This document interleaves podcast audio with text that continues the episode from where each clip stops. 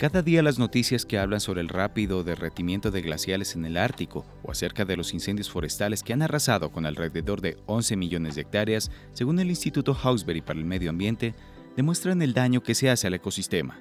Hoy, 5 de junio, se conmemora el Día Mundial del Medio Ambiente, una fecha promovida por la Organización de las Naciones Unidas para recordar y hacer conciencia sobre la importancia de proteger la naturaleza y de esta forma lograr un futuro sostenible. Hace 51 años, en el marco de la Conferencia de Estocolmo, se llevó a cabo la primer cumbre de tierra en Estocolmo. Este evento llevó a crear un punto de partida para dar origen al desarrollo de prácticas y políticas que permitan la protección del planeta Tierra. Fue así como el 5 de junio de 1974, la ONU decidió establecer esta fecha como un día en el que se motive y sensibilice la participación de la comunidad para formar parte del cuidado y conservación del medio ambiente. Este año el Día Mundial del Medio Ambiente tiene como foco sin contaminación por plásticos, ya que cada año se producen a nivel mundial más de 400 millones de toneladas de plástico y se cree que la mitad de este material se concibe para una vida útil de un solo uso. Costa de Marfil es el país anfitrión que creará campañas de conciencia para dejar de utilizar este material. Para empezar, hay que recordar cuál es la situación en la que actualmente se encuentra el mundo. Según explica la ONU, cada tres segundos el mundo pierde una superficie de bosque equivalente a un campo de fútbol y tan solo en el último siglo hemos destruido la mitad de nuestros humedales. El 50% de nuestros arrecifes de coral ya se ha perdido y para 2050 podrían desaparecer hasta el 90%, incluso si el calentamiento global se limita a un aumento de 1,5 grados centígrados. Esta situación no solo se ha deteriorado el hábitat natural de los animales, sino que también ha abierto la puerta para el incremento de la inequidad social.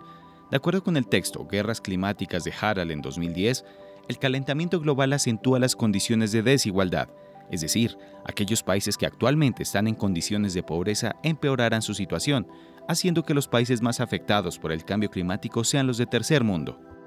Lo anterior ha llevado a que algunos gobiernos realicen acciones que permitan frenar la destrucción del hogar del hombre, entre ellos el Acuerdo de París, en el cual se establece por medio del artículo 4 que las partes que son países en desarrollo deberían seguir aumentando sus esfuerzos de mitigación y se alienta que con el tiempo adopten medidas de reducción o limitación de las emisiones.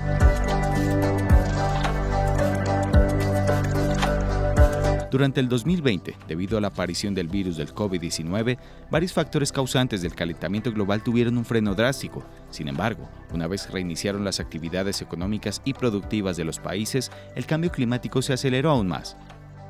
Un informe anual de la Organización Meteorológica Mundial afirmó que el 2020 fue uno de los tres años más cálidos registrados. Hoy estamos en 1,2 grados de calentamiento y ya somos testigos de fenómenos meteorológicos extremos sin precedentes en todas las regiones y en todos los continentes. Nos dirigimos a un aumento catastrófico de temperatura de 3 a 5 grados Celsius este siglo. Así lo afirmó el secretario general de las Naciones Unidas, Antonio Guterres.